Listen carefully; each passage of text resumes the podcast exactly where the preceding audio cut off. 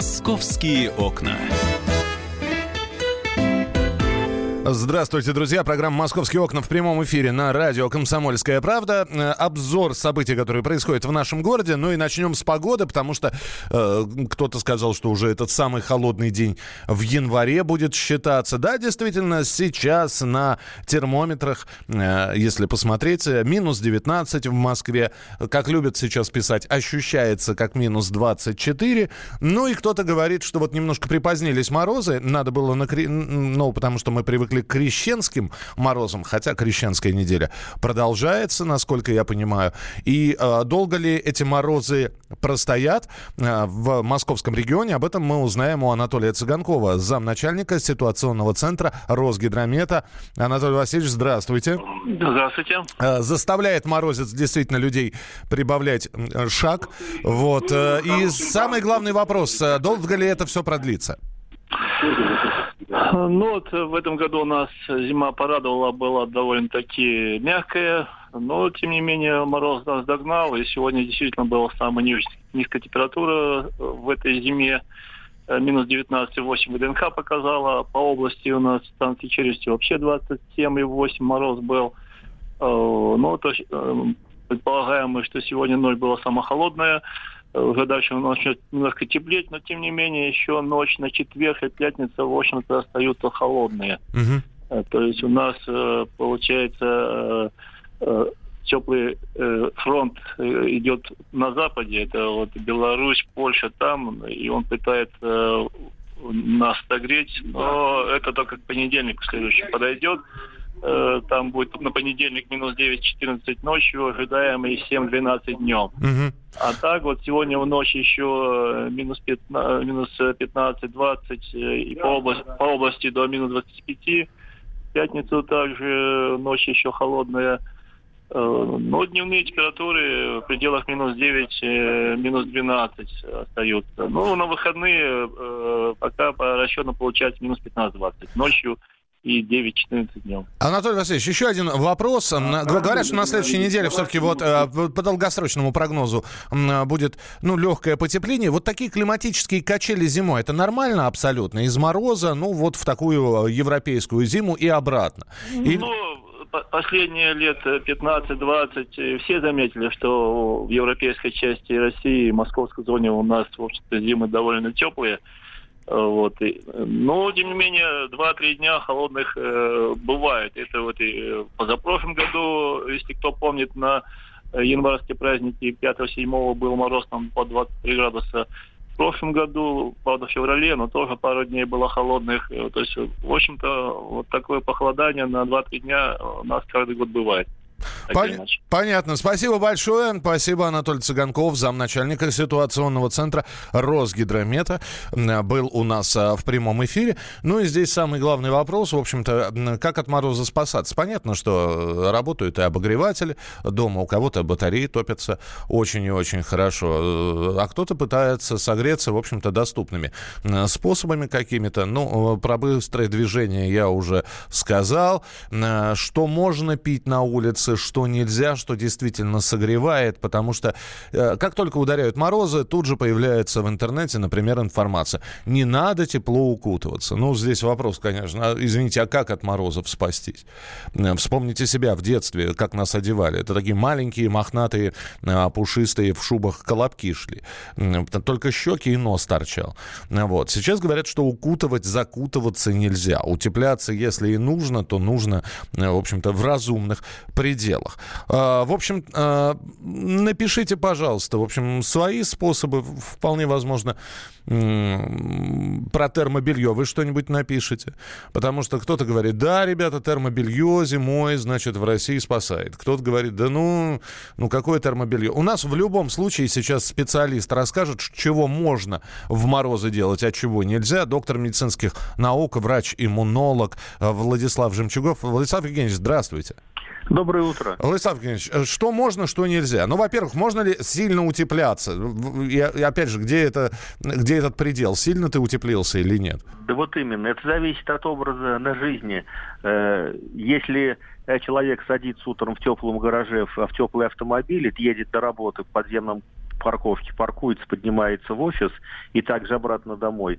То есть понятно, что ему на, на легкие туфли и костюм обычный. То есть не надо никак вот утепляться. Если человек где-то идет долго пешком, то э, тут два вопроса. Если после метро и то как какого-то общественного транспорта, где очень жарко и душно, да, то тут утепляться палка о двух концах. Важно, чтобы одежда не, не стала влажной, потому что влажность резко вот, уменьшает всю тепло и изоляцию. Угу. Особенно это касается ног. Поэтому тут вопрос еще и к дворникам, потому что если пока человек прошел, это ноги мокрые, то он очень сильно вот рискует, потому что ну, ноги очень сильно вот связаны с носоглоткой. И резко ослабевает местный иммунитет носоглотки, да, как было, окопная болезнь не дай бог вспомнил. Да, вот, очень, очень что... модная тенденция сейчас купить стакан горячего чая или кофе, идти на улицу и вот пить. В морозы это как? Да это бессмысленно. Бессм... Никак это... Нет, ну, зачем не, еще? не согреешься. Быстро остывает. Ну как это согреться? Одеться надо. Одеться надо правильно. Я бы насоветовал две одежды. Одна одежда, которая внутри в транспорте где-то, значит, а в тепле, которую можно вот снять и понести там в руках. Пальто какое-то, да, например, там, или дубленку. А остальное обычная одежда. Касаясь ног – ноги, да, зимние ботинки, опять же, на работе желательно переобуться эти на высушить, если мы идем долго пешком. Угу. Вот вся одежда. Касаясь алкоголя, все спрашивают обычно, да, уже, то это только в помещении. Если человек там рубил дрова на улице два часа, так сказать, понятно, что прийти а в тепло, переодеться в сухое, но он не замерзнет, если он рубит дрова, если он стоит на посту, то тем более алкоголь не пойдет. Ну, извините, это шутка такая. Я понимаю, да. да. Э, сейчас же опять рыбалки, мод, модная тенденция Глинтвейн вот это. Зайди к нам, согрейся Глинтвейном. Отличная вещь. Когда-то я произвел фурор на такая была программа на времечко, посоветовал под Новый год пить Глинтвейн. Это, это реально хорошая вещь. Глинтвейн и еще, ну, вторая штука, это русские традиции, э, тоже только, только вот с медом, да. Mm-hmm. Вот, э, так сказать, это, это, это, это нормально, это легкий алкоголь, пряности, это тепло. Опять же, при, при теплых ногах. В любом вот случае, особое на внимание на теплые ноги. Если человек это в городе, если человек в селе, ну да, там, конечно, валенки, шуба, ватные брюки зависит от того, чего он делает и какой образ вот жизни, опять же. Ну и, наконец, самое, самое главное, во-первых, надо сказать, что Минздрав, ну и мы с вами предупреждаем, что чрезмерное употребление алкоголя может нанести Отлично. вред вашему здоровью. Конечно. Вот. Это расширяет сосуд, наоборот, вот отдача тепла увеличивается, и человек мнимо согревается. У нас минутка, Владислав Евгеньевич, термобелье. Да. Вот это вот популярное термобелье замечательная вещь для тех, кому оно отлично. Это работники. Ну, представьте, человек на высоте делает лэп. Да, на высоте метров 30, 30-градусный там мороз. Угу. То, только термобелье. Это работники тех, которые и лучше возить дальнобойщикам с собой для подсоединения к аккумулятору, ну, не дай бог, заглохнет мотор. Валенки, шубу, если есть эта возможность, термобелье. Принято. Спасибо вам большое. Удачи. Спасибо. Владислав Жемчугов, доктор медицинских наук, врач-иммунолог. У меня э, Здесь проходит народ и предлагает глинтвейн. Нет, спасибо, ребята. Мы, мы работаем. Нет, никаких глинтвейнов.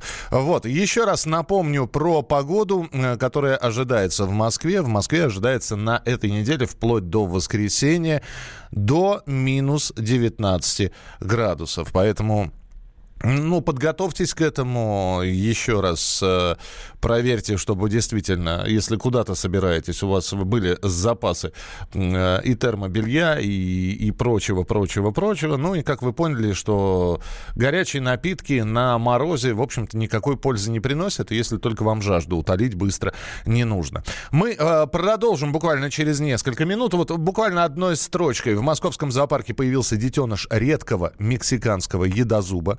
Давайте поздравим и Медозуба, и э, зоопарк. Гильдию самозанятых граждан создадут в Московской торговой промышленной палате. Ну и с улиц с началом зимы, с улиц московских вывезли около 13 миллионов кубометров снега. Я напомню, что зима еще продолжается. Через несколько минут очередная тема для обсуждения в программе «Московские окна». Присылайте свои сообщения 8967 200 ровно 9702. «Московские окна».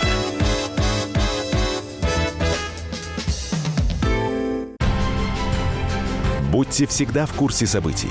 Установите на свой смартфон приложение «Радио Комсомольская правда». Слушайте в любой точке мира. Актуальные новости, эксклюзивные интервью, профессиональные комментарии. Доступны версии для iOS и Android. «Радио Комсомольская правда». В вашем мобильном.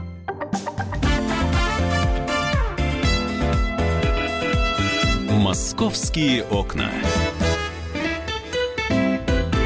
Друзья, программа «Московские окна». Анастасия Варданян, корреспондент московского отдела, появилась в студии. Доброе утро. Замерзла? Немного. Так, так хочется сказать, тепло ли тебе девица? А делали я шапку? А, надела ли Надела ты? ли я Надела ли ты на себя шапку, да? Ну, конечно же, нет. Почему? Ну, потому что я не замужем. А ты знаешь такое правило? Кто не замужем, тот шапку не надевает. Да. Ну, хорошее правило не знал. Теперь, то есть... э, но- и еще, к тому же, я за рулем, поэтому сегодня-то тема у нас какая? Автомобильная. Автомобильная. Э, Настя в очередной раз пришла с автомобильной историей.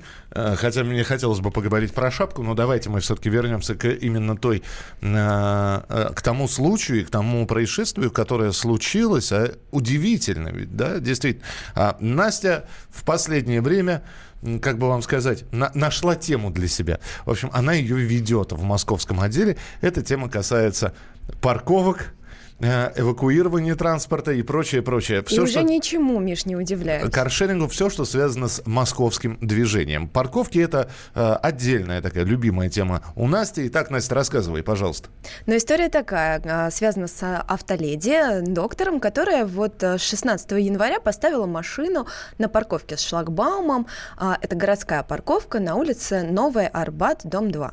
А теперь внимание, москвичка неделю получает счета за парковку, с которой давно уехала. Я пред- Москвичку зовут Марина. Марина. Я предлагаю услышать ее рассказ. э, вот что называется от очевидца. Как так могло получиться, что машины на парковке нет, Марины на парковке нет, а счета есть? Вернулась в машину через приложение парковки Москвы, а, завершила парковочную сессию, а, нажала кнопку «Уехать». Все нормально, парковка остановлена, деньги списались со счета. А, При подъезде к шлагбауму на дисплее написалось, что остаток к оплате 600 рублей. То есть что, как бы он не видит эту оплату. Я вызвала диспетчера. Диспетчер эм, вызвал сотрудника парковки, который сфотографировал историю платежей в приложении, сфотографировал парковочный билет, а, созвонился с э, диспетчером, как бы, или там оператор парковки, он все это ему передал, и вот тот разрешил выезд, а, и дистанционно шлагбаум открыли. Когда я приехала домой и решила проверить приложение, и понимаю, что при обновлении истории платежей время идет. Я сразу же позвонила на телефон, который указан в приложении.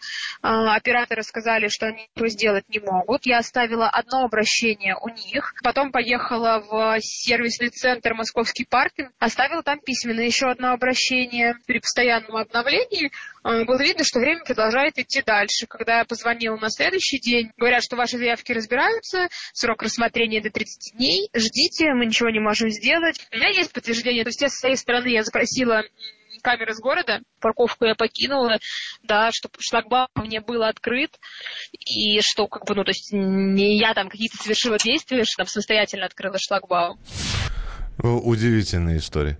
Простояла она на этой парковке всего два часа, но уже сейчас из-за, назов- назовем его глюка программы мобильного приложения «Московский паркинг», у нее набежало время в, а, в районе 120 часов. Это в пересчете на рубли а, получается более 30 тысяч рублей, потому что час парковки на данном участке стоит 300 рублей днем и в ночное время 100 рублей. Ну ведь это ошибка. Ясно, что ошибка. Но это ошибка. Но Ну предлагают и- ей месяц ждать. То есть а, по закону месяц ей будут отвечать. За это время, как подсчитала Марина, она может быть, теоретически, может быть, должна 180 тысяч рублей. Больше того, все это время она не может пользоваться приложением «Московские, московские парковки», и э, она непонятно как вообще должна ставить свою машину, где и куда ей целый месяц э, платить или не платить, или оплачивать штрафы. Ты помнишь, они у нас э, повысились, подорожали в два раза с 9 января. То есть э, у человека изменилась жизнь сейчас. Вот из-за этой ошибки а, изменила жизнь. Но ей страшно, она обычный доктор, она может получить реально на этот счет, потому что... Ну, За что? Э, Ребята, деньги капают. Не, подожди минуточку. Презумпцию невиновности никто не отменял. Вы докажите, что я была на этой парковке, должна сказать Марин. Ну, Но докажите. сессия не закончена, она до сих пор стоит Да бог факту. с ней сессия. Ребята, камеры, везде камеры стоят в Москве. Но посмотрите, если приходит счет за парковку, да, значит, машина была припаркована. Берите камеру и посмотрите. Машина припаркована, если не у человека, ну, опять же, да, то есть здесь э, два, э, собственно, столкнулись Здесь противостояние двух э, сторон. Первая – это сторона Марины, автомобилиста, которая точно знает, что она парковку свою оплатила, машины нету на парковке. Но она продолжает получать счета. И с другой стороны, заявление Э, собственно, парковочного пространства э, Москвы, который говорит, нет, Марина, ваша машина еще там, платите нам. Ну, в общем, слово Марины и слово э, парковщиков. Э, это все должен решить суд, но взять и ограничить человека в правах. То есть пока мы будем разбираться да, с, вы паркуйтесь, с, этой, как хотите. с этой ошибкой, вы паркуйтесь как хотите. Э, я не знаю, здесь э, можно, наверное, какой-то иск подавать еще и о возмещении морального ущерба. Ну, в любом случае у нас на прямой связи Георгий Халманский, председатель Ассоциации адвокат правового товарищества, автоюрист. Георгий Михайлович, здравствуйте. Доброе утро. Итак, девушка продолжает, несмотря на то, что уехала с парковки, получать штрафы. Э, ну, как, не штрафы, а счета за, за оплату парковки. Она, ей предлагают еще месяц подождать, пока они там разберутся, и она месяц не может воспользоваться парковочным пространством. Вот э, и что ей делать? Как ей поступать? Смотрите, как с одной стороны э, верно ей говорят, с другой стороны действительно, как же ей быть. Смотрите, установлен срок для обжалования, для оспаривания вот подобных действий э, МАДИ в течение 10 дней. Если она обратилась с соответствующим заявлением лично, либо через портал в МАДИ о том, что значит, вот э, ей, ей приходят счета необоснованные, что, очевидно, произошел какой-то сбой в э, вот этой компьютерной системе, то у этой инспекции есть действительно установлен действующим законодательством месячный срок, а точнее 30-дневный срок для принятия решения вот по ее обращению. Но я думаю, что ей здесь руки опускать не нужно. Как только она получает э, соответствующие э, заявления, э, соответствующие требования об оплате э, парковки, штрафов и так далее, э, нужно продолжать обращаться в МАДИ каждый раз по каждому их требованию со, со, соответствующему. Mm-hmm. И также она может параллельно обратиться в суд э, с заявлением об э, оспаривании вот, таких действий инспекции. Угу. А, скажите, пожалуйста, ну а э, хорошо, что Марина на это все увидела, штрафы приходят, вот, и она наверняка будет как-то это все действительно оспаривать. А если человек, э, ну, приехал в Москву, потом на месяц уехал в командировку, он просто игнорирует эти штрафы, понимая, что все, что ему нужно, он оплатил, вот. Он просто игнорирует, он в другом городе находится. Uh-huh. Вот. Э, сами парковщики могут с этим разобраться или э, им обязательно нужно исковое заявление? Сами парковщики, конечно, могут с этим разобраться, но, опять же, это ведь не в их интересе разбираться, что-то выявлять, выяснять. Им система ну, показала э, там какие-то штрафы, э, либо недоимку, они ее, конечно же, там у себя начисляют. Другое дело, что здесь важна активная позиция гражданина в том плане, что чтобы э, если вдруг он выяснит, ему станет известно о том, что в отношении него необоснованно значит, штрафы наложены, выписано некое постановление, ему тут же нужно безотлагательно обращаться со соответствующим заявлением, потому что срок будет исчисляться. У нас Именно... буквально полминутки еще один самый главный вопрос. Вот э, да. все это здорово, да, увеличили э, штрафы за неправильную парковку, увеличили стоимость парковки. Э, но здесь вопрос, а может быть доделать до ума и довести приложение, чтобы таких сбоев не было? Может сначала как-то вот к компьютерщикам обратиться? Ну, потому что, вы знаете, э, я понимаю, спасение утопающих дело рук самих утопающих, но такие сбои, в общем-то, жизнь не делают прекраснее. А я с вами полностью согласен. Сначала нужно разобраться с тем, что есть, а уже потом идти по пути увеличения наказания. Спасибо большое. Георгий Халманский, председатель Ассоциации адвокатов, правовое товарищество, автоюрист. А, Настя, ну у нас полминутки буквально. Ты знаешь, что будет делать Марина? Она все-таки в суд собирается подавать? А, Марина готовится, да, готовится, э, готовит обращение в суд. Она а, собрала уже доказательную базу, в том числе и нам свой автомобиль показал. То есть мы видели машину, которая стоит рядом с редакцией, грубо говоря, при этом счетчик э, продолжает тикать, как будто бы она находится на другой парковке. Но это, естественно, не единственный глюк, ты верно все говоришь, ну и ждем, а, ждем то самое право на ошибку. Мы уже говорили об этом в эфире, которое скоро появится, то есть а, москвичи а, примерно с марта смогут исправлять ошибки свои и ошибки приложения в мобильном приложении «Московский паркер». Анастасия Варданян была у нас в эфире. Продолжим через несколько минут. «Московские окна». Садомиты, извращенцы, моральные уроды. Они повсюду. Но у нас есть он, Виталий Милонов. Потаскушки и либеральные сетевые хомячки. Закончилось ваше время. Наступает наше время. Наступает программа «Депутатская прикосновенность». Будет жарко, а возможно и больно. Программа «Депутатская прикосновенность» с Виталием Милоновым. Каждый вторник с 9 вечера по Москве.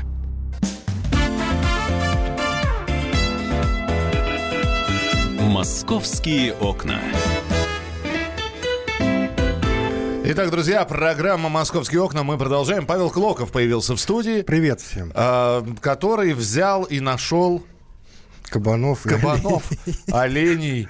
Слушай, слушатели, если уже так немножко запоминают мою фамилию, они уже не знают, чего от меня ждать. Заброшенный контактный зоопарк в Подмосковье. Да. Паша здесь... Пушкинский район, э, село Лев Левкова. Паш, Левкова. Паша здесь рассказывал какие-то страшные истории, в том числе а, о том, что в этом контактном зоопарке, э, зоопарке кабанов кормят селедкой. Да, целые. И они едят. Не очищенно, естественно. Не очищенно. И они едят Без селедку. хлебушка и без 50 граммов. И они едят. Они заглатывают. И Кабаны чуть едят селедку. Да. Это знаешь, да. помнишь мультик «В стране невыученных уроков», да? Был такой. Вот там про корову было такое. Ах, ты же должна есть траву. Фигушки, я плодоядная. Хищник. Не-не-не, ты фруктоядная и сеноядная. Не-не-не-не, ты Э, травоядная. Конечно, травоядная. Да, забавный отрывок. Забавный, да. Слушай, ну, нам так забавно, мы улыбаемся. В принципе, я уже туда съездил, и мне тоже не очень грустно, на самом деле. А, Почему он заброшенный? Там нет? Там был э, дом отдыха, скажем так. так. Гостиничный комплекс, Астория-1. Так. И около 10 лет назад этот гостиничный комплекс закрылся. И когда он был, э, там было много разных животных, даже павлины, кролики, там была конюшня своя, лошади. В том числе вот эти кабанчики бегали. Не вот эти, которые сейчас, конечно, а их предки. Олени, добрейшие существа. И тот, кто приезжал туда отдыхать, а также местные жители, угу. могли их потрогать, погладить. Ну, контактный зоопарк. Все, ну, мы, да. все мы знаем, что это такое. Но когда все это закрылось, хозяин, насколько я знаю, уехал в Израиль, все это продал. Сейчас там идет стройка, строится новый дом отдыха. А олени и кабаны остались. Вот я, куда делись кролики, там павлины, я не знаю. Куда в клетках? Вы... Нет, там там есть, несколько они... гектаров территории. Они бродят по территории? О- огороженная, да, огороженная. Надо, надо это подчеркнуть. Подожди, ты заходишь за терри... на, на территорию? Нет, я подхожу к забору. А, под, подходишь Передо к забору. мной забор. А, а за забором эти ребята бегают, ага. мохнатые. Мохнатые. Кабаны такие. Почему я туда поехал? Просто в сети несколько публикаций прошло, в том числе там зоозащитники тоже выступали, то, что есть в Подмосковье вот этот вот заброшенный контактный зоопарк. якобы там э, зверье погибает. Надо помочь. А ты знаешь, а я видел, это очень страшная картина, когда животные умирают от голода. Вот я ездил, сейчас не вспомню даже район, но, по-моему, это тоже Подмосковье, там э, такой зоопарк, в котором жили животные, а может быть еще живут, которые снимаются в кино и, и снимались. Мгм. Там и волки, Мгм. и медведь. И вот они действительно, им нечего было есть. И вот когда ты смотришь на волка, у которого торчат ребра, и который смотрит на тебя затравленными глазами, вот я такую, это страшно, я такую картину себе представлял. Тут я приезжаю, э, за забором бегают откормленные, такие даже не кабанята и не кабанчики, а кабаны, ну, упитанные, то же самое с оленями. Не видно, что они там как-то себя плохо чувствуют. Они бегают и так фигают, там становятся на задние копыта. Слушай, Кабаны про- роют землю, делают подкопы. У них там целый... И вал просто людей А кто их- приезжает. а кто их кормит Местные там? жители. Местные Из жители. Левкова, из э, Ивантеевки, из Фрязина. Э, э, Рядом там вот какие есть населенные пункты, даже из Москвы приезжают. Ну, во-первых, у нас принят закон Так, о животных. Так. И недавно. хорошо, недавно, и хорошо бы этого хозяина, конечно, контактного зоопарка. а Его нет. Что нет, значит его там нет? есть какой-то владелец, да, вот, это, вот, вот этой территории. Ну? Есть. Возможно, да. Возможно, его должны призвать к ответу. Но, как объясняли в обществе охотников и рыболов, если его призвать к ответу, он их просто должен, по идее, истребить, убить, куда-то вывести, понимаешь? Почему А истребить и убить? Ну, ну, Выпустить на волю, я не знаю, в леса, отдать кому-нибудь. У нас на прямой связи ведущий инспектор Московского общества защиты животных Наталья Базаркина. Наталья, здравствуйте. Здравствуйте. Ну вот заброшенный контактный зоопарк. Местные приходят, подкармливают этих животных. Олени, кабаны. Кто там еще, Паш? Олени и кабаны. Олени и кабаны. Ну и, собственно, и, и вроде все нормально. Хозяин в Израиль уехал, да? Бывший, там сейчас другой Да, хозяин. теперь другой... хо- Вот э, самый главный вопрос, да, вот что со всем этим делать? Животные предоставлены сами себе, и кормят их местные жители, чем попало. Вот кому чем вздумается, тем и кормят. Ну, начнем с первого, что э, хоть закон это у нас вроде как и принят уже, да, президентом, но пока он войдет в силу, пока все эти заработки доделаются, это пройдет не один год, к сожалению. Во-вторых, у нас как бы, да, ужесточили меру, но, опять же, сколько вот наше общество борется, в том числе и я, чтобы создавали не просто э, приюты для кошек и собак, а зооприюты. Вот для таких вот случаев, так как будут сейчас закрывать везде повсеместно контактные зоопарки, то вот таких животных, которые в природе практически сами не выживут, они привыкшие к людям, либо их браконьеры отстреляют, их девать на время переустройства или даль- дальнейшего пожизненного пр- проживания некуда. Зоопарки не везде возьмут. Для этого очень нужно много бумаг, бюрократии, как всегда. А, В какие-то заповедники тоже не у всех есть возможность. Вот, к сожалению, как бы тут палка о двух концах. Что делать? Э, Если хозяин найти, значит, надо найти нового хозяина, который ответственный, или брать э, документы через полицию, да, через суд, решением суда о, а, а, к- что животные считаются безнадзорными по решению суда, и тогда уже их можно будет изымать и уже куда-то пристраивать. Ну, опять же, можно обратиться к нам или в другие организации.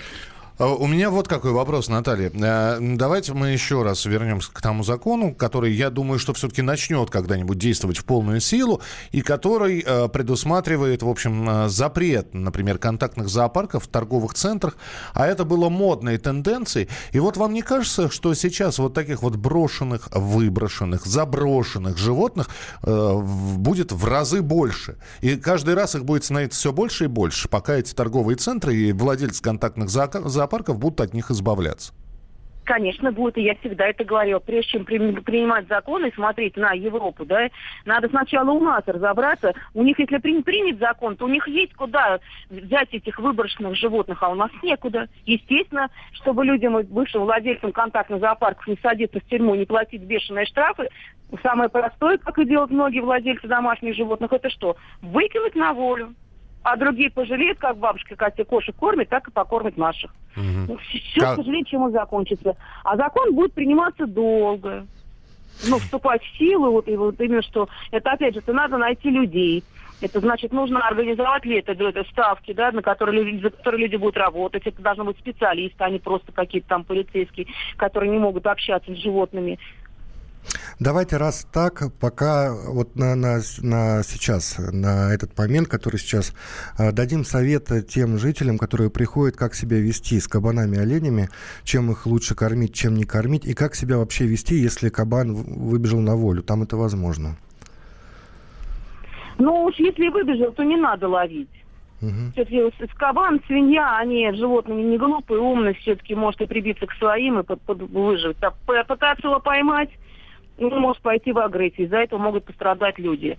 А кормить чем? Это злаковое сено, сено, овощи свежие, фрукты.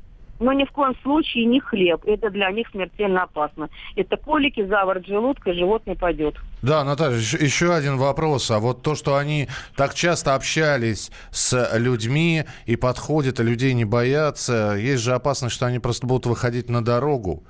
Вот, и станут, в общем-то, Если же- их выпустить в лес, Ну, если их выпустить, да. Потому что они к людям как раз и пойдут. Э, Или, Ну или да, они... да, они будут, будут, будут к людям. Я говорил, что они уже как бы с- э, социализированы настолько и привыкшие к людям, что они не будут бояться, они не поймут, пока на глазах там, и либо их не собьют, и будет, будет, будет, отстрел, будет падеж. Естественно, они будут выходить к людям, потому что они сами не привыкли с детства добывать себе пищу. Поэтому, если их куда-то выпускать, то очень далеко э, за, это, от жилищ людей. Но опять же, ну, полакомится хищное животное, скажет спасибо, к сожалению. А к другому сожалению, как браконьеры. Ну. Очень хороший дра- трофей. Да, ну, в общем, ни- никакого оптимизма в нашей истории мы пока... К сожалению, нет, потому что некуда их пристроить. Нет у нас зооприютов. Вот когда они будут, тогда можно будет их всех пристраивать. Если люди соберут э, документы, пусть обращаются к нам в Московское общество защиты животных.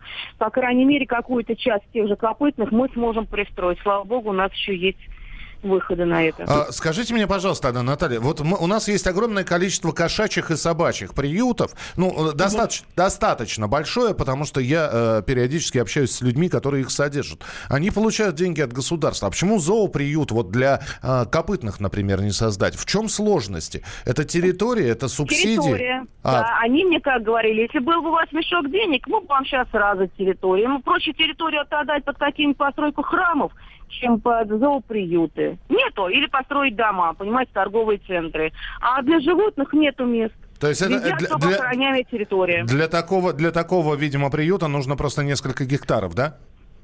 Ну, понимаете, если небольшое количество содержать, то достаточно и полтора-два гектара. Но опять же, вы говорите приюты. У нас государственных приютов, которые получают, как вы говорите, зарплату от государства, практически не осталось один или два на всю Москву.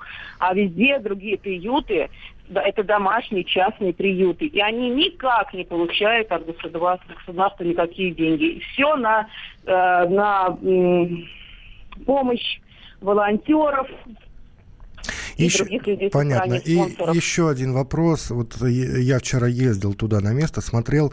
Вы знаете, там дети кормят с рук этих животных. Ну, кабанов, конечно, нет, кабанов побаиваются. Ну, вот оленей ладошку просовывает там с морковкой Мгм. или еще с чем-то. Нет ли вероятности чем-то заразиться? Потому что за ними же никто не смотрит так-то, по большому счету.